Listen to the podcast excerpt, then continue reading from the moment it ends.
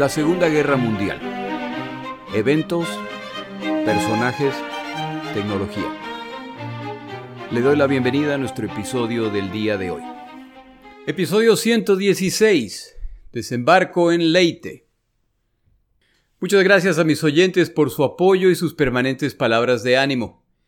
¿Quién diría que ya nos acercamos a la narración del final del año 1944 en el Pacífico, en que ya el destino de la Segunda Guerra Mundial se ha inclinado claramente?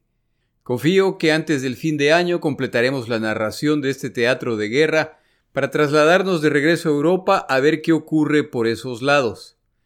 El día de hoy le recomiendo el excelente libro El Sol Naciente, The Rising Sun, del autor John Tolan es el libro que en buena parte utilizo hoy y que provee los detalles de estas batallas desde el punto de vista no solamente estadounidense, sino además japonés. Empezamos nuestro episodio. Luego de la decisiva derrota naval japonesa en el mar de las Filipinas durante los desembarcos en Saipán, los estadounidenses preparan el siguiente paso de su estrategia ahora ya unificada rumbo al Japón, lo que toma tiempo al tener que reparar y reemplazar equipo, reaprovisionarse y sustituir combatientes perdidos y divisiones cansadas.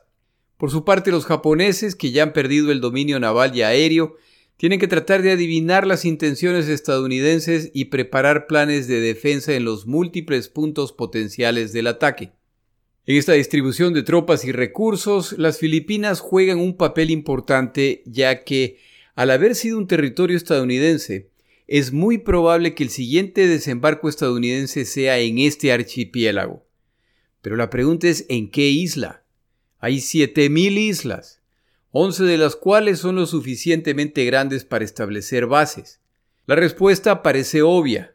Luzón, la isla principal, donde se encuentra la capital Manila.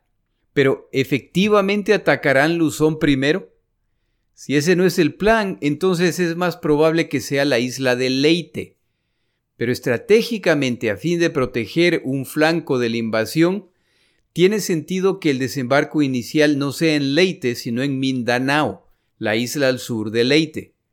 El paso siguiente del avance estadounidense es muy importante para el alto mando japonés, ya que luego de la derrota de Saipán queda claro que la batalla decisiva que buscan los japoneses ya no ocurrirá en el mar. Sin portaaviones, la flota de superficie japonesa está expuesta. Es importante recordar que para el momento de los eventos que relatamos el día de hoy, el día D en Europa, específicamente los desembarcos en Francia, ya ha ocurrido y se combate en Europa occidental y oriental y la situación ya se ha complicado mucho para Alemania. Si la guerra en el Pacífico es una guerra eminentemente naval, la guerra en Europa es eminentemente terrestre. Una vez ocurridos los desembarcos en Francia y consolidadas las fuerzas en tierra, la impresionante cantidad de embarcaciones utilizadas para este desembarco, más las utilizadas en el Mediterráneo, que ya está bajo control aliado, se pueden reducir, por lo que navíos de combate adicionales estadounidenses y británicos se ponen en camino hacia el Pacífico. Las cosas para el Japón solo se pondrán peor, por lo que necesitan su batalla decisiva. Solo que no saben dónde ocurrirá, ya que la iniciativa, al haber perdido el control naval, ya no les pertenece. Dentro de la planificación japonesa, triunfar decisivamente en las Filipinas sería ideal, ya que si no logran derrotar a los aliados aquí, entonces la invasión de las islas japonesas principales se vuelve inevitable. El problema es que si calculan mal y el ataque estadounidense siguiente no es contra las Filipinas, entonces han movido combatientes en vano y ahora deben defender el punto atacado con menos combatientes.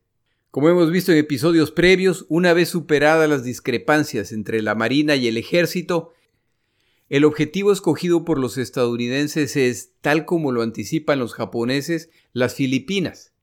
Y como la Fuerza Aérea japonesa en Mindanao ha sido eliminada por los portaaviones estadounidenses, se decide que antes de atacar Luzón, la isla principal, la cual está llena de tropas japonesas, la siguiente etapa de los desembarcos aliados será en la isla de Leyte. La ubicación central de esta isla la hace ideal para convertirla en base de ataques al resto del archipiélago. Para este momento, el Pacífico ya está lleno de embarcaciones de combate estadounidenses y aliadas, y los japoneses ya carecen la libertad de movimiento en el mar y en el aire para enviar exploradores de avanzada para tratar de determinar el siguiente paso aliado. Como además los estadounidenses están bombardeando distintas islas, incluyendo Formosa, Mindanao, Luzón y Leyte, entre otras, no queda claro cuál de estas será el objetivo del siguiente o siguientes desembarcos, por lo que la Marina japonesa realiza permanentes movimientos intentando acercarse a los potenciales objetivos. Es por esta razón que las fuerzas de MacArthur, que cuentan con alrededor de 160.000 combatientes, acompañados por una impresionante armada, desembarcan en la isla de Leyte el 20 de octubre de 1944, tomando por sorpresa a los japoneses, quienes cuentan con alrededor de 20.000 combatientes en la isla. El metódico bombardeo de los días previos al desembarco han eliminado la defensa aérea japonesa ubicada en Leyte y las islas aledañas. Ya amanece el 20 de octubre y ya se ve la silueta de la isla de Leyte, y empieza el proceso del desembarco. De los grandes transportes descienden las embarcaciones anfibias más pequeñas que navegan en espera del resto. Van formándose y a medida que empiezan los bombardeos de la costa de parte de acorazados, una vez concluido su ataque, ahora son los cruceros y destructores quienes se acercan más a la costa para atacar objetivos desde una menor distancia. Ya para este momento de la guerra ha aparecido otro tipo de embarcación, la cual cuenta con rieles para disparar cohetes. Estas embarcaciones se combinan y disparan miles de cohetes a la costa. A estos ataques los siguen ahora los ataques de cazas y de los bombarderos ligeros. El momento se acerca. Un poco antes de las 10 de la mañana, los botes de desembarco se ponen en camino hacia la playa. Las fuerzas de desembarco están conformadas por regimientos de infantería y caballería del ejército estadounidense. A pesar del nombre, no se ilusionen, no venían a caballo. En el norte y en el sur de los desembarcos, los estadounidenses enfrentan resistencia japonesa aislada. Desde el crucero Nashville, el general estadounidense Douglas MacArthur observa los eventos contento de que pronto cumplirá su promesa. A las dos de la tarde emerge de su camarote vestido con un impecable uniforme khaki al que completan sus infaltables gafas y pipa. Desciende a un transporte anfibio donde se encuentra entre otros con el flamante presidente filipino, Sergio Osmeña, reemplazo del presidente Quezón, quien ha muerto hace unos pocos meses. Pocos minutos después desembarcan una vez que los camarógrafos y reporteros ya han tenido la oportunidad de ubicarse para filmar los eventos. MacArthur, por supuesto, va a la cabeza, y las fotos de su caminata a la playa seguido por su séquito pronto se vuelven famosas. A la distancia se escuchan disparos, esta playa no está completamente asegurada y todavía intentan ubicar a los francotiradores japoneses ubicados en las palmeras cercanas. En cierto momento, un soldado estadounidense que defiende el perímetro mira hacia la playa, ve lo que ocurre y comenta a su colega. Acaba de desembarcar Douglas MacArthur. El otro, sin siquiera girar su cabeza, responde, Seguro que sí, y también me pareció ver a Eleanor Roosevelt a su lado. No pueden creer que en el primer día de la invasión este general ya se encuentre en tierra. En unos minutos, Douglas MacArthur ya tiene un micrófono de la radio La Voz de la Libertad al frente y envía su primer mensaje. Pueblo filipino, he regresado. Por la gracia de Dios, nuestras fuerzas se encuentran en suelo filipino. A mi lado se encuentra su presidente, Sergio Osmeña, meritorio sucesor de ese gran patriota llamado Manuel Quesón, junto con los miembros de su gabinete. El general anima a la población a apoyar a las tropas estadounidenses en su avance y sumarse al ataque a las fuerzas japonesas. Habla a continuación el presidente filipino, quien reafirma las palabras de MacArthur y el compromiso estadounidense de que las Filipinas serán liberadas y reconstruidas. Anima a la población a apoyar a las fuerzas estadounidenses de toda forma posible.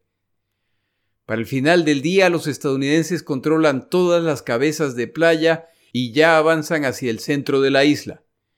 No solo han desembarcado combatientes, pero se encuentran en el proceso de desembarcar 100.000 toneladas de vituallas para estas fuerzas. Todo esto se ha logrado enfrentando mínima resistencia en mar y tierra. Este día mueren 49 soldados estadounidenses. El presidente estadounidense Franklin Roosevelt está feliz y envía sus felicitaciones a Douglas MacArthur. El día siguiente también trae buenas noticias a los estadounidenses que a medida que avanzan ayudados por una población civil más que dispuesta a delatar las posiciones japonesas, la resistencia japonesa es insignificante y la población se muestra jubilosa por su regreso.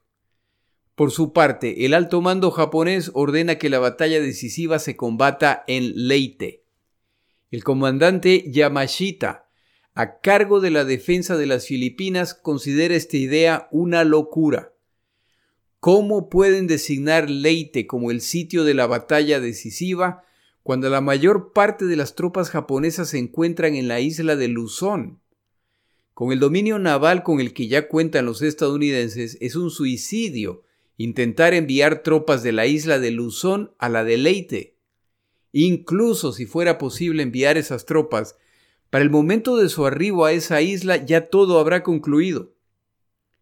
El alto mando no cede frente a estos argumentos, convencidos de que el ataque naval y aéreo que ya preparan será decisivo para derrotar a los estadounidenses. La decisión es comunicada a los defensores japoneses en Leyte. Deben defender la isla hasta las últimas consecuencias y resistir hasta que lleguen los refuerzos que van en camino. Desde el punto de vista táctico, la defensa ultranza de Leyte de parte de los japoneses tiene un cierto sentido. La isla está rodeada de múltiples islas pequeñas, las que servirán a las flotas japonesas que se acercan para atacar a fin de esconderse de la flota estadounidense durante el avance. Leyte tiene un amplio golfo en donde al momento del ataque sin duda se encontrarán los navíos de desembarco con sus flotas de escolta que continúan su tarea de aprovisionar a las tropas en tierra. Si logran hundir esta flota, al menos la idea es que los desembarcos en las otras islas del Pacífico se retrasarán o se cancelarán. Si los japoneses logran una victoria decisiva contra los navíos estadounidenses en el Golfo de Leyte, las embarcaciones japonesas podrán incluso causar bajas a los combatientes estadounidenses en tierra. Lo que combinado con los combatientes japoneses que ya se encuentran ahí, más los refuerzos que pronto irán en camino, podría resultar en la derrota más grave sufrida por los estadounidenses en ese año. Por supuesto, para que todo esto ocurra, muchas cosas deberán ir bien. E incluso si ese es el caso, los marinos japoneses saben que para muchos de ellos esta es su misión final pero al menos tendrán la oportunidad de sacrificar sus vidas por el Japón y por el emperador. Desde el punto de vista estratégico, es decir, desde la perspectiva de la guerra total, este movimiento japonés es simplemente el reconocimiento de que han perdido la guerra naval. Esta es una operación desesperada tipo Banzai, pero en el mar, ya que al margen del éxito de la misión, saben que las fuerzas navales tienen pocas probabilidades de sobrevivir. Esta operación busca simplemente limitar el poder militar abrumador con el que ya cuentan los aliados, pero ya está claro que no concluirá la victoria. El punto débil del plan japonés son por supuesto los portaaviones estadounidenses. Todo el escenario presentado asume la ausencia de los portaaviones. Y si esta parte no se resuelve, entonces todo el plan fallará. Una buena parte de las fuerzas navales que le quedan a los japoneses se ponen en camino hacia la isla de Leyte, en las Filipinas, en un avance desde el norte y desde el oeste. Planean tomar ventaja de las múltiples islas del archipiélago, navegando entre sus estrechos, confiando en sorprender a los estadounidenses con un ataque de pinza. El almirante Hisaburo Osawa, cuya flota de portaaviones fue recientemente destrozada en Saipan, se dirige hacia Leyte con los portaaviones Suikaku, el último sobreviviente del ataque a Pearl Harbor, los portaaviones ligeros Suijo, Chitose y Chiyoda, más dos acorazados que han sido modificados para operar como portaaviones pequeños. En total, seis portaaviones. Pero las derrotas recientes han sido tan graves que estos seis portaaviones cuentan con apenas 116 aviones. Como punto de referencia, de acuerdo con el autor consultado esta semana, para finales de 1944, los estadounidenses cuentan con alrededor de 100 portaaviones entre pesados y ligeros en el Pacífico.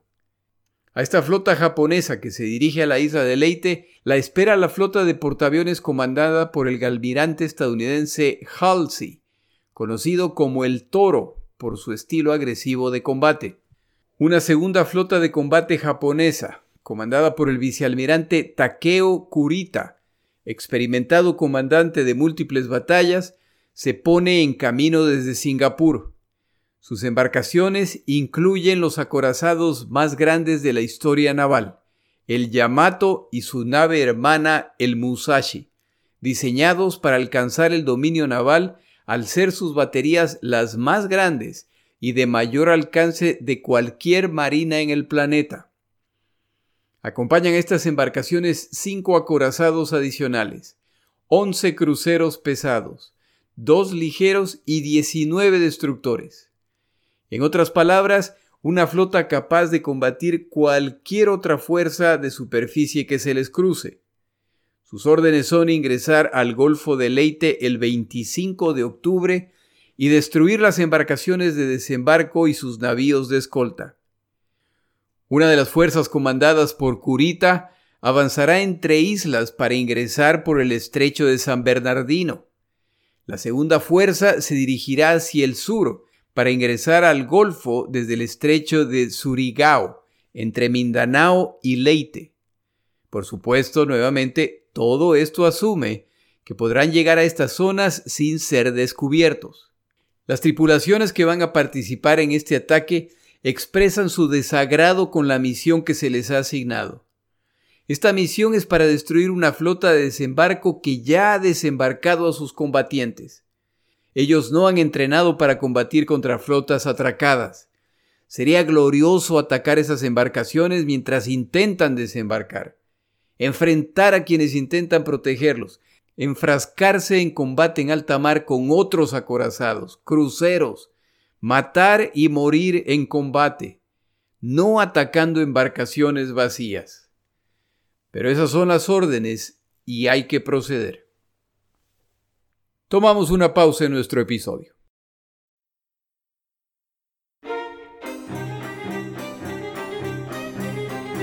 Palabras de Churchill. El día de hoy, palabras de Churchill respecto a los líderes. Los líderes verdaderos no se andan ofreciendo a sí mismos para liderar. Estos líderes muestran el camino y cuando se descubre que su final es la victoria, simplemente aceptan la alianza de aquellos que los han seguido.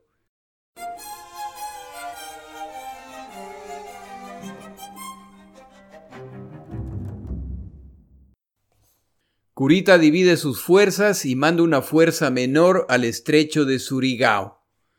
La fuerza principal ingresará por el estrecho de San Bernardino. Los dos grupos se encontrarán en el Golfo de Leyte al amanecer del 25 de octubre y hasta entonces mantendrán silencio radial para no comprometer la operación. Curita ha aceptado la posibilidad de que va a perder al menos la mitad de sus embarcaciones en esta operación, que muchos en su tripulación, como ya se mencionó, consideran poco noble. El nivel de descontento es tal que Kurita decide reunir a sus oficiales para explicar que la situación de la guerra ya es crítica, que sería vergonzoso que el Japón capitule con su flota casi intacta mientras la nación muere, y que al menos se les ha dado la oportunidad de morir combatiendo y que no deben olvidar que los milagros existen, ¿quién sabe si estará en sus manos cambiar el curso de la guerra? Al final de su discurso, sus oficiales responden con un muy sentido Banzai. Ya es el 22 de octubre y la flota de Kurita va en ruta a su misión. Se dividen de acuerdo al plan. Avanzan en la noche para no ser detectados por aviones estadounidenses, pero una vez más una de las tecnologías fundamentales de la Segunda Guerra Mundial entra en acción. Dos submarinos estadounidenses equipados con radar detectan a la medianoche el avance de la flota principal de Kurita. Inician la persecución cubiertos por la oscuridad y para las 4 de la mañana están en posición. Disparan seis torpedos que impactan a la nave insignia el crucero Atago en el que navega el almirante Kurita. El segundo submarino simplemente observa cómo toda esta flota empieza a disparar y a maniobrar tratando de evitar ataques adicionales. Al acercarse las embarcaciones japonesas, el capitán del segundo submarino ordena ignorar a los destructores y a los cruceros. Deben atacar a los acorazados. Confunden un crucero pesado con un acorazado y ordena un ataque con seis torpedos y sumergirse inmediatamente o los van a descubrir. Desde la profundidad escuchan sus torpedos impactando. El crucero Maya se hunde casi inmediatamente. La flota japonesa ha perdido dos cruceros hundidos más un tercero que debe retirarse como resultado de las serias averías. Pero la parte más grave de todo esto es que ahora esta flota ya ha sido descubierta, por lo que el resto del viaje rumbo al Golfo de Leyte solo será más peligroso. Kurita se ha trasladado al acorazado Yamato. Su nave hermana, el Musashi, navega cerca. El resto de esta flota navega creando un cerco de protección para estos dos gigantes.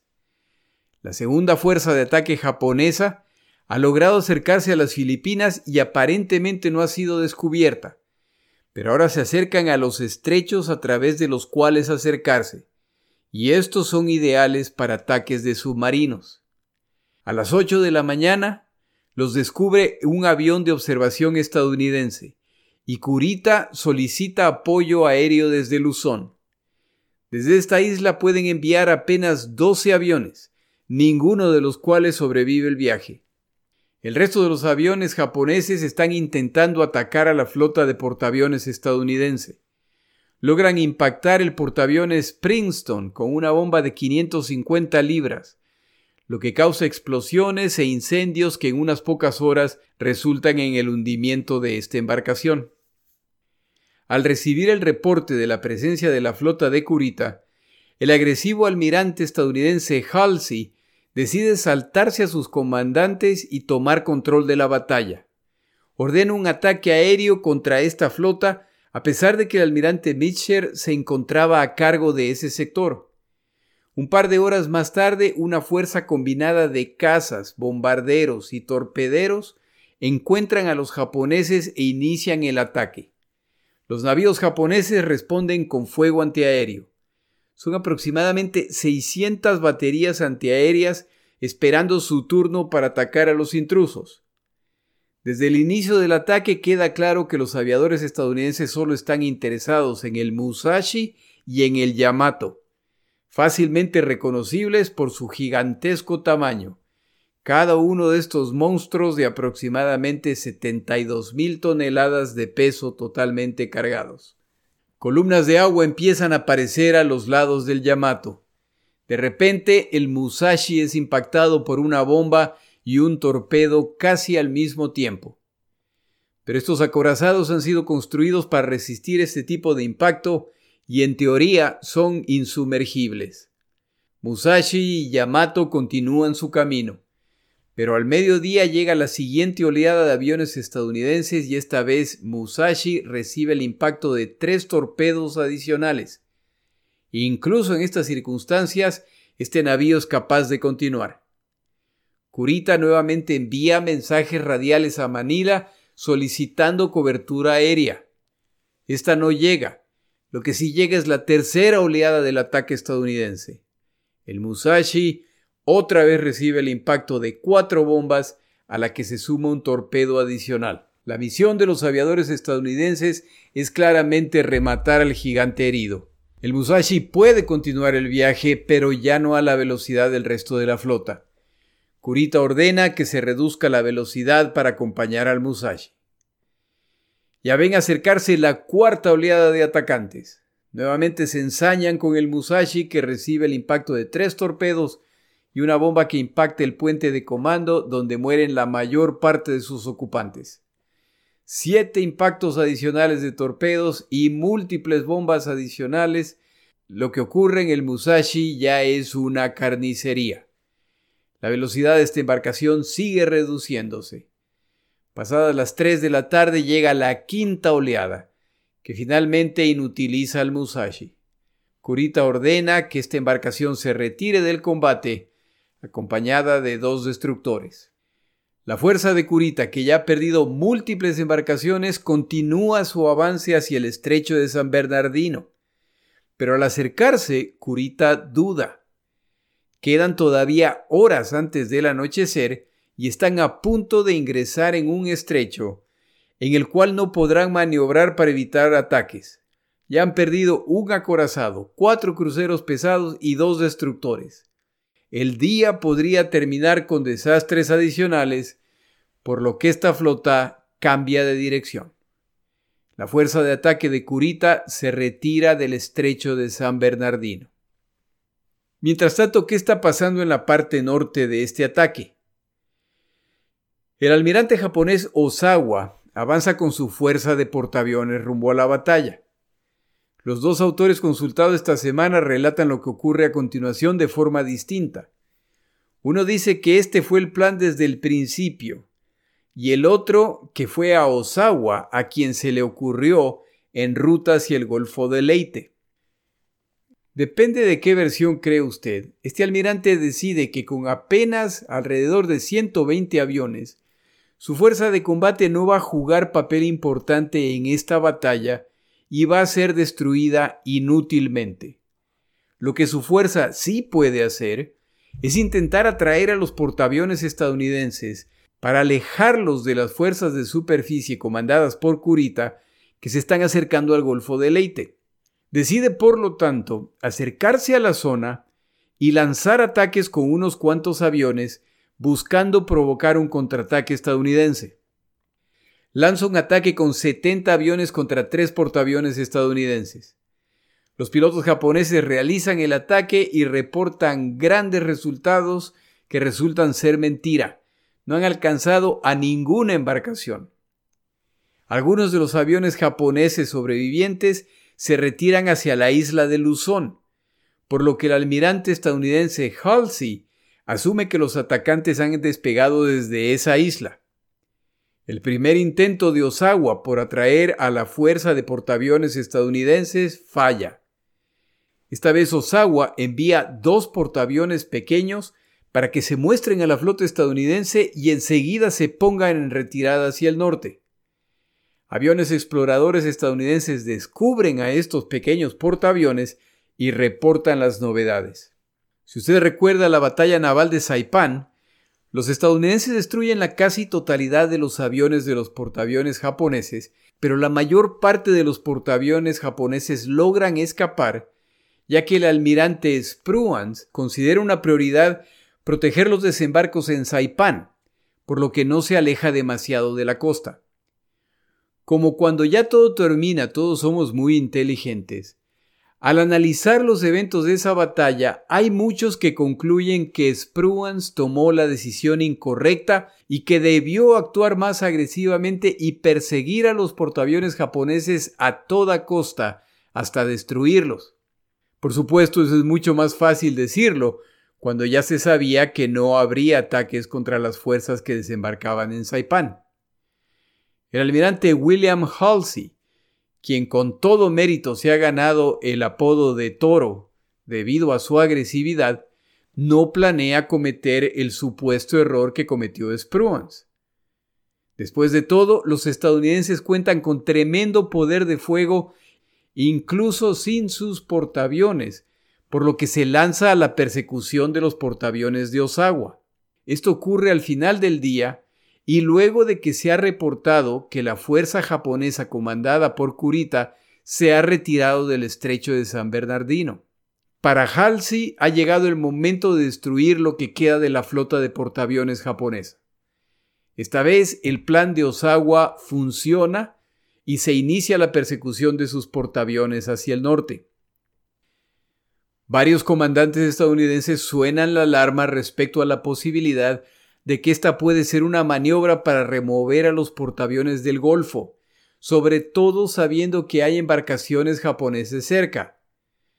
Pero el toro Halsey ya se siente en su San Fermín y lo único que quiere hacer es correr detrás de los turistas japoneses.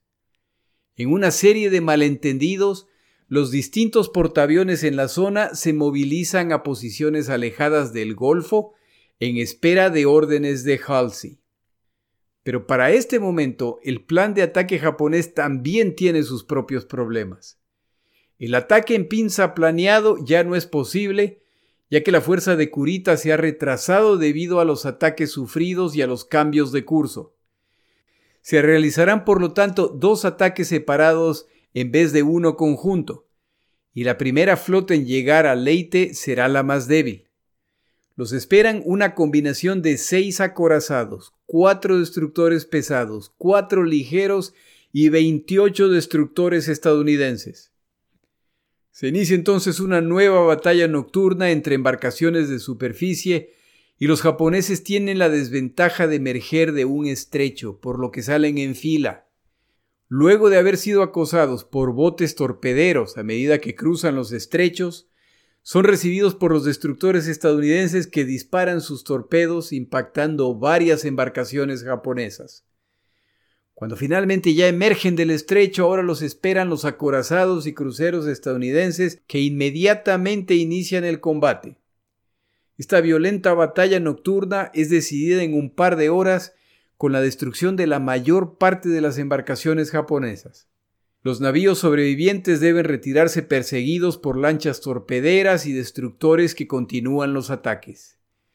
Esta fuerza en la mañana sufrirá pérdidas adicionales al ser atacados por bombardeos estadounidenses. Para el final de esta batalla, el escenario es el siguiente, de acuerdo a los estadounidenses. La fuerza de portaaviones japonesa que intenta atacar desde el norte ahora escapa, perseguida por los portaaviones estadounidenses. La fuerza de navíos de superficie que intentó atacar en la noche ha sido destruida y los pocos sobrevivientes escapan perseguidos por la aviación estadounidense. Y la fuerza principal, la de Kurita, la más poderosa, se ha retirado luego de sufrir graves pérdidas. Lo que los estadounidenses no saben es que luego de retirarse, Kurita ha cambiado de dirección nuevamente y va rumbo al Golfo de Leyte. Sus embarcaciones han navegado a través de los estrechos y al ingresar al Golfo esperan que los ataques navales y aéreos se iniciarán inmediatamente. Para su sorpresa, ingresan al Golfo y no hay embarcaciones de combate esperándolos. Estas embarcaciones han estado ocupadas combatiendo a la fuerza japonesa previamente descrita. No hay ataques aéreos. Los portaaviones principales están persiguiendo a la flota de Osawa y el resto se encuentra en otras tareas. Aún los radares han fallado al descubrirlos. La todavía poderosa flota de Kurita Aparentemente encuentra vía abierta hacia el Golfo de Leyte y las embarcaciones de desembarco estadounidenses ancladas ahí, así como las tropas que se encuentran en tierra. Un triunfo japonés en esta batalla todavía es posible. Falta mucho por contar respecto a los eventos de esta batalla, incluyendo el aparecimiento del primer grupo de kamikazes. Por lo tanto, concluimos por lo pronto aquí el episodio de esta semana. Mi nombre es Jorge Rodríguez. Gracias por acompañarme. Para información adicional respecto a este episodio, las notas de este podcast, que incluyen la narración de este episodio, así como acceso a resúmenes, videos, documentales y materiales adicionales gratuitos disponibles en el Internet, por favor vaya a Amazon y busque el libro La Segunda Guerra Mundial, Eventos, Personajes, Tecnología. Al comprar estas notas me ayuda y me apoya financieramente. Puede encontrar información adicional en mi página web, lasegundagm.com. Muchas gracias.